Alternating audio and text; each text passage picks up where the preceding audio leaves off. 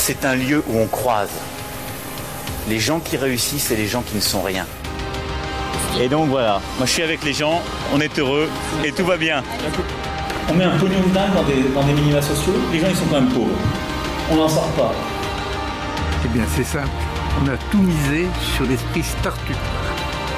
Je crois qu'on a besoin d'un peu d'égalité, d'un peu de liberté, parce que c'est quoi la devise française? Liberté, égalité, fraternité. Eh ben, banco, voilà. Nous, c'est ça ce qu'on va essayer de faire. Top Bienvenue dans La République inaltérable, le talk politique libre, incisif et sans concession du monde moderne avec Alexis Poulain. Bonjour Alexis. Salut Antoine. Je rappelle que vous pouvez retrouver les épisodes précédents dans toutes les apps de podcast, sur Spotify et sur le monde moderne.media. Le mardi matin est d'habitude consacré aux auteurs de romans, d'essais ou d'études universitaires, et cet été on vous propose des lectures d'Alexis mises en son, mais pas aujourd'hui.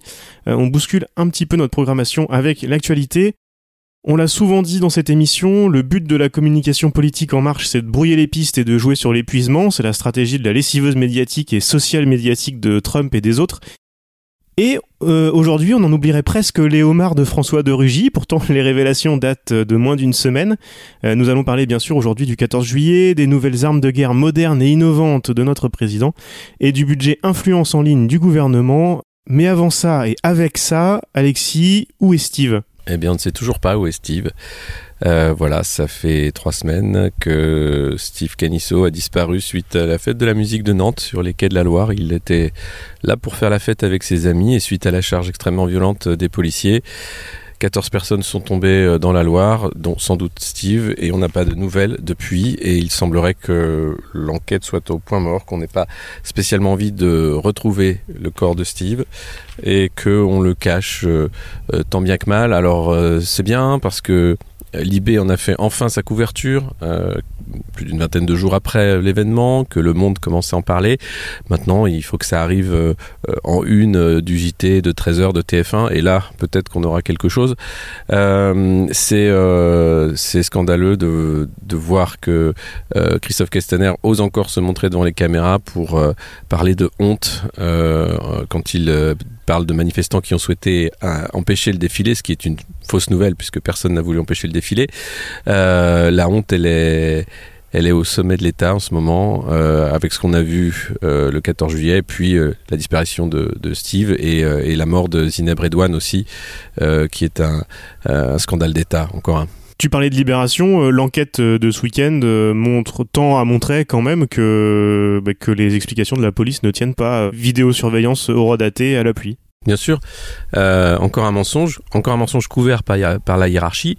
Rappelez-vous du préfet qui a parlé de, de fêtards euh, drogués et avinés, dangereux, donc euh, l'intervention était délicate. Euh, on a vu simplement un déferlement de violence policière sur des jeunes qui étaient là pour bah, faire la fête entre eux au début de l'été.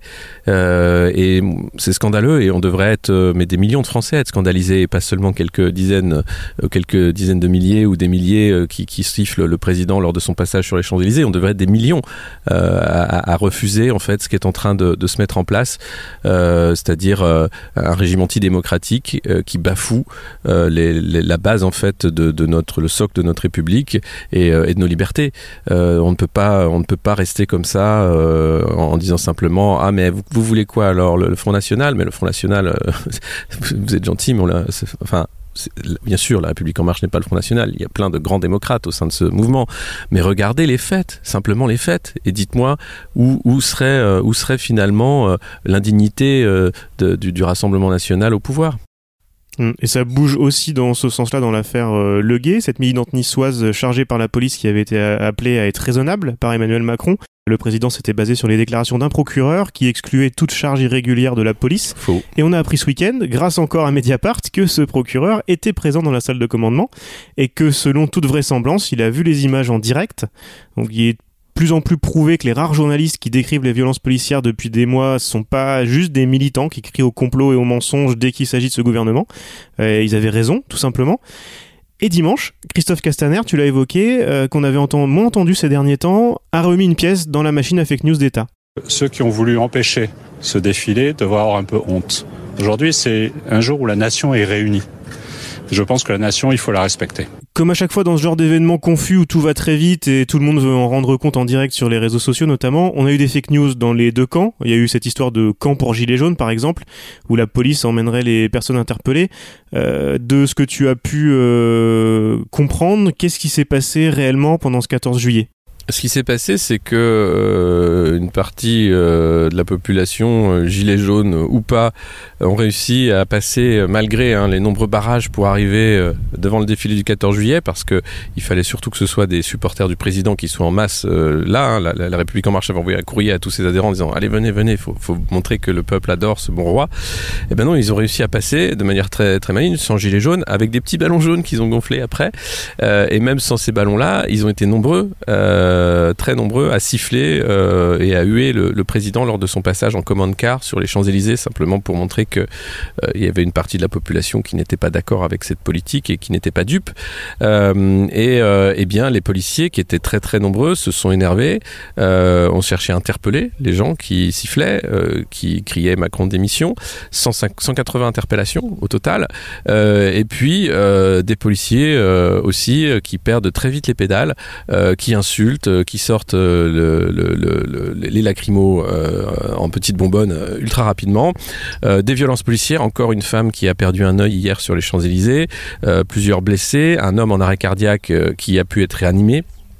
Euh, suite à une altercation avec un commissaire quand même qui refusait que les secours soient appelés parce que soi-disant il mimait euh, un malaise.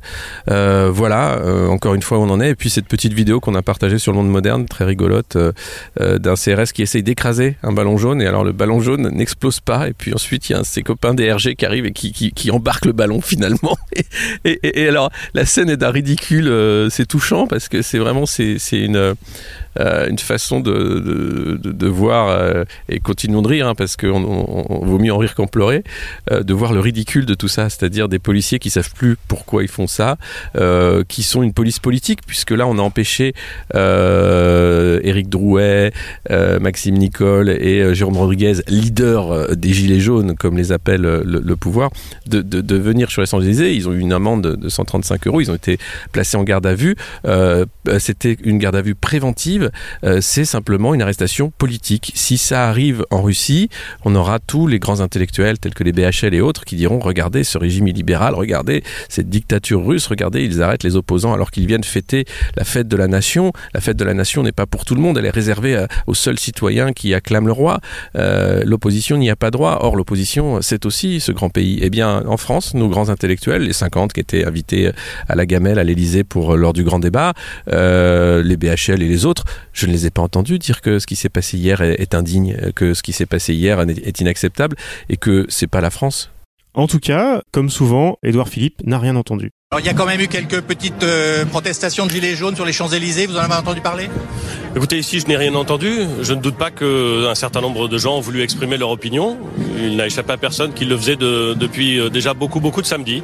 L'important c'est que le défilé euh, se soit bien passé et que nous ayons pu exprimer aux armées, aux blessés des armées notre connaissance et notre confiance. Je vous remercie.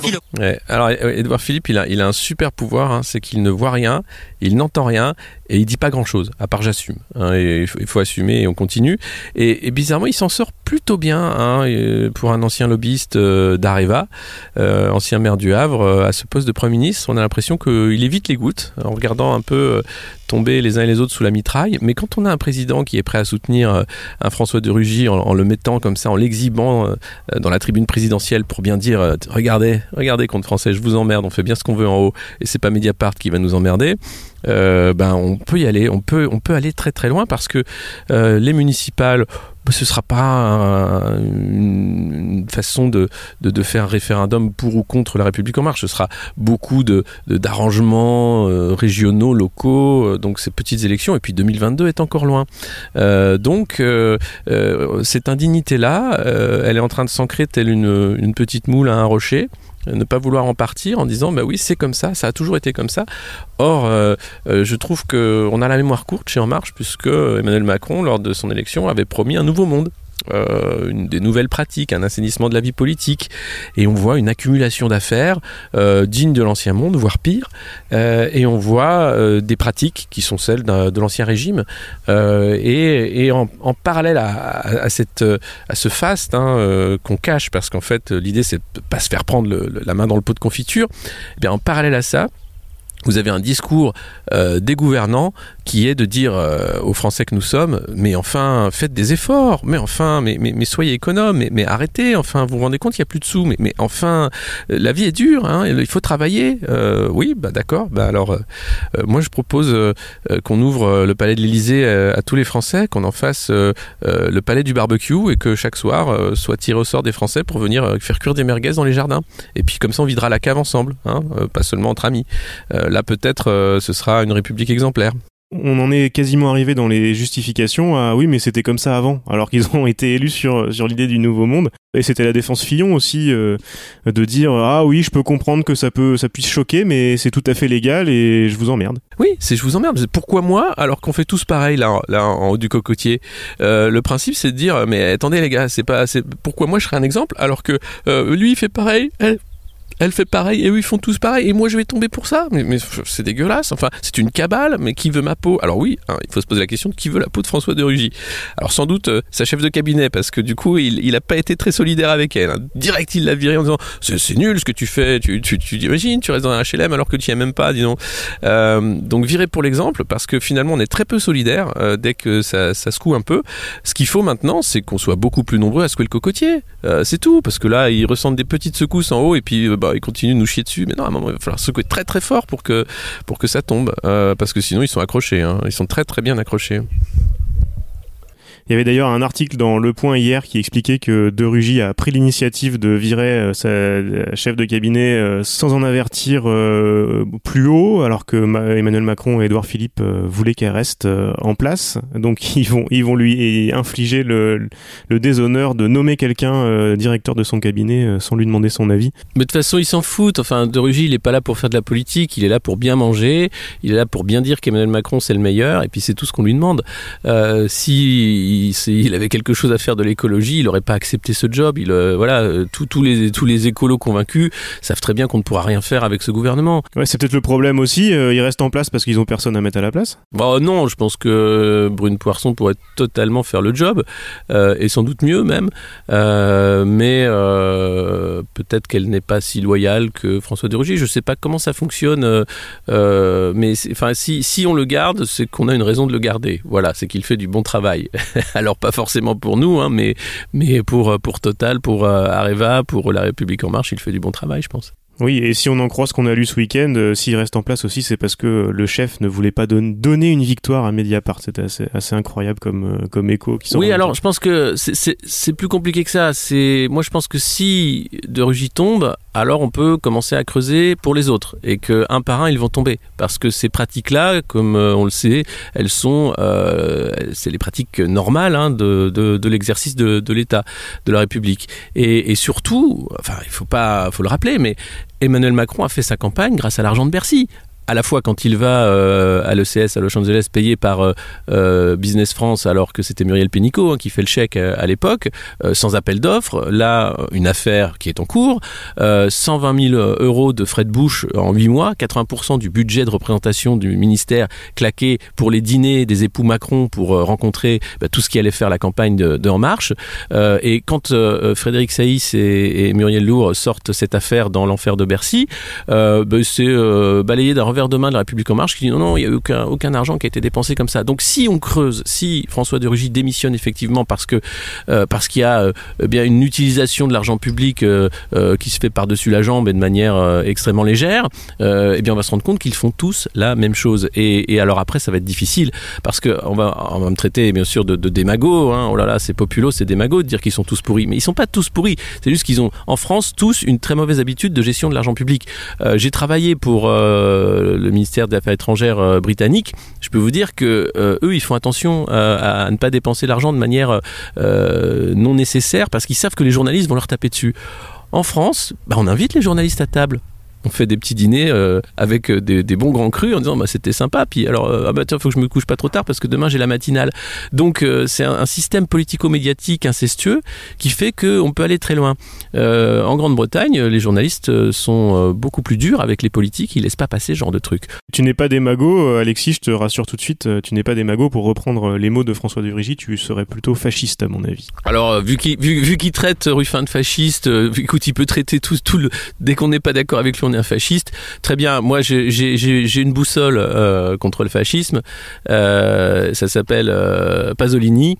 Il suffit de relire ses écrits corsaires et, ses articles qu'il écrivait dans la presse italienne pour voir que c'est pas nouveau. un pouvoir comme ça indigne que qui nie le, droit des peuples et la souffrance de, du petit peuple d'en bas et que et que le fascisme il est pas là où on croit. Voilà. Le 14 juillet avait été précédé d'une communication militaire de grande ampleur. on a entendu Emmanuel Macron parler d'une Space Force à la française. Alors tout le monde s'était foutu de la gueule de Trump quand il avait annoncé ça. Euh, là, il y va à fond. Il a participé au lancement en grande pompe d'un nouveau sous-marin. Et toute la presse s'est fait l'écho de ce génie français de l'armement. Euh, pourquoi toute cette débauche?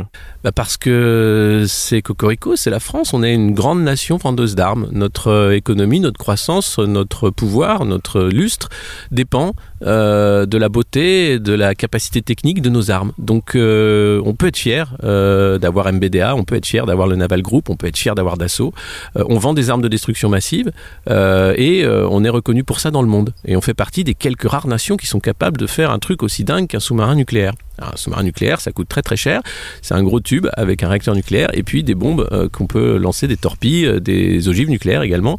Euh, et on peut faire peur comme ça partout dans le monde en envoyant notre petit sous-marin pour bah, contrôler les câbles sous-marins, pour dire qu'on est au large des côtes sans que personne le sache et pour montrer qu'on a une capacité d'action mondiale grâce à notre technologie de pointe. Alors le Suffren qui a été lancé, qui fait partie de la classe des, des Barracuda, des nouveaux sous-marins euh, lanceurs d'engins, c'est pour renouveler un peu la flotte. Ça coûte 9 milliards, c'est 9 milliards qu'on met sous l'eau, avec un équipage de, de, de, 120 personnes à peu près, euh, pour montrer qu'on est très très fort. Voilà. Donc euh, et puis on a on a invité tous les futurs clients. Il y avait les Australiens, les Japonais, enfin il y avait un paquet de monde et les Européens bien sûr qui étaient là en disant bah voyez, on est capable de ça. Et puis ça montre aussi à l'OTAN bah, qu'on dépense ce que Trump a dit. Hein, c'est 2% qu'on doit mettre du budget pour pour la défense. Sinon les Américains nous aideront plus. Donc là on montre qu'on est dans les clous on dépense beaucoup beaucoup pour les armes. Euh, et puis derrière, ben, on peut pas critiquer puisqu'effectivement c'est la souveraineté, c'est euh, la, force de déploiement, mais pose la question euh, finalement du commandement parce que quand on euh, n'achète encore des armes aux Américains pour euh, faire bonne figure, notamment ces missiles anti-chars qui se retrouvent après euh, en Libye chez le général Haftar. eh bien, c'est pour faire plaisir aux Américains. Quand on envoie deux de nos forces spéciales qui se sont fait tuer pour libérer une agent de la CIA au Mali, eh bien, c'est les Américains qui demandent de faire ça. Trump et Emmanuel Macron se sont parlé pendant les opérations avant, et puis ensuite on a rendu hommage à nos forces spéciales en disant qu'ils avaient libéré surtout des otages français. Non, l'opération avait un seul but, c'était d'exfiltrer l'agent de la CIA qui avait été arrêté euh, par, enfin qui avait été, oui, euh, pris en otage par, euh, par les terroristes. donc on est, on est bien obéissant on fait bien ce qu'il faut pour ne pas déplaire à l'ami américain et surtout pour continuer de vendre à tous les gros acheteurs de la planète des armes. Des armes. Voilà, là tu peux mettre la chanson. Des armes. Et alors le Suffren, il faut, rajouter euh, le lancement du Suffren quand même. Euh, alors euh, ça a été relevé par un, journaliste qui, qui, a dit qu'il n'y avait pas un ouvrier en fait qui avait construit le sous-marin qui était là pour l'allocution du président et que c'était tous les cadres de Naval Group qui s'étaient déguisés en ouvriers avec leur petit bleu de travail pour se mettre en randonnion pour la photo officielle et que finalement ceux qui avaient travaillé sur le chantier pendant des mois avaient été mis à l'écart sur un parking avec un écran géant pour regarder la du roi. Et dans le même temps, c'est le retour du service national universel. Oui, ah, c'est génial. Euh, bah, c'est la, la, même, c'est la même stratégie. Hein. C'est ce que c'est ce que les agences de com appellent le newsjacking. Hein. C'est les, les startups. Le gouvernement a eu l'idée, comme toute vulgaire opération commerciale, de payer des influenceurs pour faire la promotion du SNU. Donc. J'espère que vous allez bien, c'est Timon Chef et c'est un plaisir de vous parler aujourd'hui. Et aujourd'hui les gens, nous sommes en Guyane et plus précisément en plein milieu de la forêt, dans la pampa. Autour de nous, on a des serpents et des migales. Dans cette vidéo, je vais suivre pendant 24 heures des jeunes qui font le SNU. SNU, ça veut dire le service national universel. C'est ce qui remplace le service militaire et qui va remplacer la journée d'appel. Dans quelques années, le SNU sera obligatoire pour les jeunes d'environ 16 ans. Dans cette vidéo, vous allez découvrir plein de choses. Des animaux bizarres, de nouveaux meilleurs amis, une nuit dans la jungle et nous ne sommes pas tout seuls, nous sommes accompagnés du secrétaire d'État, monsieur Gabriel Attal. Gabriel qui doit mettre en place le SNU suite à la demande du président de la République. Vous êtes prêts? C'est parti Acheter la promotion d'un hashtag sur Twitter le jour de la fête nationale avec ce slogan de pubard, euh, je sais pas si tu l'as vu, euh, ce slogan de pubard pour les milléni- pour millennials. Cette devise est la tienne, sauf que cette devise est la tienne, euh, c'est la devise de la République. Eh oui. Euh, ça m'a fait penser, euh, cette devise est la tienne et le contenu de la vidéo. J'avais l'impression de voir la dernière pub euh, bourrée d'inspiration positive de Nike pour la Coupe du Monde de foot le mois dernier. C'est ça. Euh, c'est c'est assez fou. euh, cette devise est la tienne, just do it. Euh, C'était, c'est utiliser les moyens de, de son temps pour passer un message d'intérêt général ou c'est la privatisation de la République pour des intérêts partisans C'est euh, c'est ridicule. Ouais, c'est surtout ridicule. C'est oublié. euh, voilà. Non, c'est voilà. On va on va pas non plus monter dans le fait qui c'est ridicule. Euh, Il y, a- il y a euh, il y a des jeunes qui ont fait le SNU qui ont cru. euh, qui maintenant balancent à fond sur les réseaux sociaux en disant que c'est une énorme connerie, que c'est de la merde et qu'il faut surtout que ça s'arrête. Euh, qui ont été outrés de la façon dont ça a été organisé. Euh, donc euh, les jeunes ne sont pas dupes. Euh, et puis euh, ceux qui restent ben, sont là pour la photo. On voit très bien que c'est une opération de propagande euh, qui vise à montrer que la République en marche eh bien, essaye de remettre les jeunes dans le droit chemin, du sport, de la Marseillaise, quelques notions de, de secourisme, et, puis surtout la chance de pouvoir rencontrer Brigitte, Jean-Michel Blanquer et, et- d'autres ministres à l'occasion du, du 14 juillet. Euh, un clip aussi qui a été fait euh, où on les voit donc euh, bah, jouer, jouer au basket, euh, aider des gens. euh, euh, Enfin, c'est, euh, ça sert à rien ce truc. Euh, les influenceurs qui ont été payés, bon bah voilà, euh, on les connaît. Hein, c'est, vraiment euh, honte à eux. Bravo les gars, hein, ce que vous faites est formidable. Donc euh, faire de la propagande. Euh, pour un service national universel qui va coûter euh, 1,5 milliard si il voit le jour euh, et faire chier les jeunes euh, pour se lever à 5 heures du mat, faire des pompes et chanter la Marseillaise. Moi je dis chapeau. Si vous n'avez pas rien de mieux à faire, euh, les Thibaut Inchep et les autres, euh, bah, je propose euh, d'essayer de, de- de- d'arrêter tout de suite. Enfin voilà, pas. Et puis la République, c'est pas c'est pas un concept marketing. C'est quelque chose qui se vit, qui se vit notamment. ça s'apprend à l'école. Si l'école était bien faite, je pense qu'on n'a pas besoin de SNU. Si on est capable d'organiser une école qui crée des cerveaux bien faits de citoyens. Et puis ensuite, c'est pareil, on n'a pas besoin de SNU si on n'a pas euh, un parcours sup euh, qui, qui, qui, marche pas, un algorithme taré. Enfin, d'un côté, on, va nous vendre de l'algorithme partout pour, euh, pour nous traiter comme, euh, comme des quantités négligeables, et puis de l'autre, on voudrait que euh, les, jeunes fassent expérience dans leur corps de ce qu'est euh, de ce qu'est l'engagement. Euh, bah non, c'est plus compliqué que ça. Oui, bah parce qu'il explique, on le voit dans les vidéos, moi j'ai regardé un petit peu les vidéos, on t'explique, on explique aux jeunes qu'il faut s'engager, il faut aller dans les associations, il faut aller ceci, cela.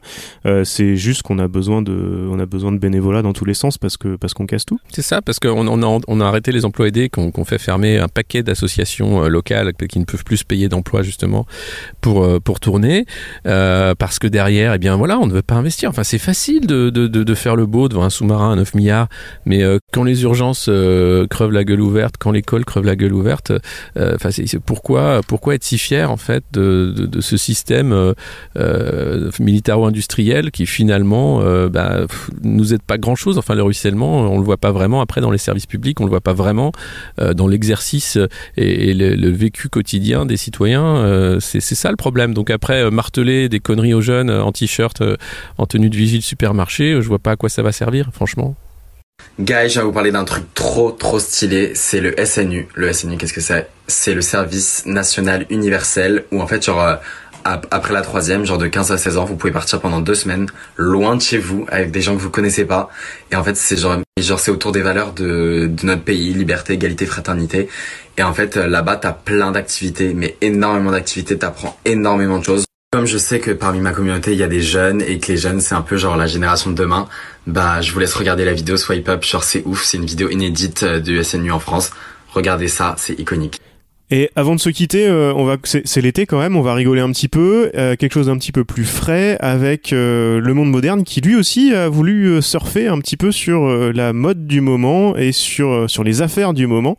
Je te laisse nous présenter ce morceau puis on va l'écouter évidemment. Ouais, voilà, on a fait un petit morceau avec un ami musicien, DJ Shloby One. On a samplé l'interview lunaire de François de Rugy qui explique qu'il n'aime pas ça, le caviar et le champagne. Et on a fait un tube de l'été, François et Léomar, qui s'appelle Je n'aime pas ça. Voilà, c'est le premier. Euh, Je pense qu'on va se lancer un peu dans la, euh, production musicale euh, parce qu'il y a de quoi faire chaque semaine avec La République en marche. Donc je vous laisse écouter, c'est frais et, voilà. Et il y a aussi, il y a aussi MC Jupiter qui est en featuring sur ce morceau. Ça vous surprend qu'à l'Assemblée nationale, on puisse être amené à servir du homard Je suis très en colère. Jamais je n'aurais imaginé qu'on m'accuse moi, jamais. Et c'est n'importe quoi. Où va-t-on? C'est moi qui suis responsable de ça. François de Rugy. Euh, Est-ce qu'Emmanuel Macron vous a appelé? Et je crois dans cette République exemplaire. Qui était invité? Monsieur Benalla. La transparence, c'est euh, le fond de notre entretien. Qu'on peut raconter tout et n'importe quoi Qui était invité J'ai une allergie, j'ai une intolérance euh, aux, crustacés, aux fruits de mer. Moi, je n'aime pas ça. Je n'en mange pas. Moi, je n'aime pas ça. Je ne prends pas de champagne. Le champagne, ça me donne mal à la tête. Mal à la tête, mal à la tête. Moi, je n'aime pas ça. Je n'en mange pas. Ma femme, elle prend le métro tous les matins. Je suis très en colère. Que moi, je suis victime d'une tricherie. Moi, je n'aime pas ça. Et je déteste le caviar. Je n'aime pas ça. C'est ça, moi, mon mode de fonctionnement. Je suis très en colère. Moi, je ne suis ni connaisseur, ni amateur de grand. C'est moi qui suis responsable de ça. François de Rugy. Euh, Est-ce qu'Emmanuel Macron vous a appelé? Cette République exemplaire. Qui était invité? Monsieur Benalla. La transparence, c'est euh, le fond de notre entretien. Est-ce qu'on peut raconter tout et n'importe quoi Qui était invité? J'ai même mis un mot un jour sur euh, un éclairage en disant mais comment est-ce qu'on peut éteindre cet éclairage? Où va-t-on? Moi je n'aime pas ça. Je n'aime pas ça. Il y a l'affaire Vincent Lambert et on préfère euh, venir m'attaquer euh, en disant que ma femme c'est Marie-Antoinette. Moi je n'aime pas ça. Et c'est n'importe quoi. Et c'est n'importe quoi. Jamais je n'aurais imaginé. C'est le fantasme des coupeurs de tête. Et j'assume ce que je fais. La vie de château. Le titre c'est La vie de château. Est-ce qu'on peut raconter tout et n'importe quoi? Moi, je ne suis ni connaisseur, ni amateur de grands crus. J'ai loué un logement suite à une séparation. Moi, je n'aime pas ça. Et je lis ça dans un article. Je donne toutes les preuves. Moi, je n'aime pas ça.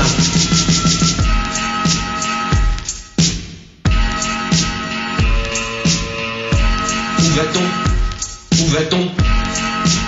Et c'est n'importe quoi. Il va falloir à un moment donné qu'on dise des choses.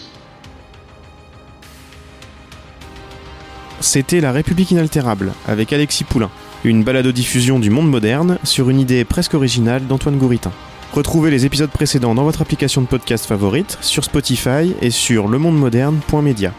Suivez Alexis sur Twitter, at Poulain2012, et rendez-vous la semaine prochaine pour un nouvel épisode.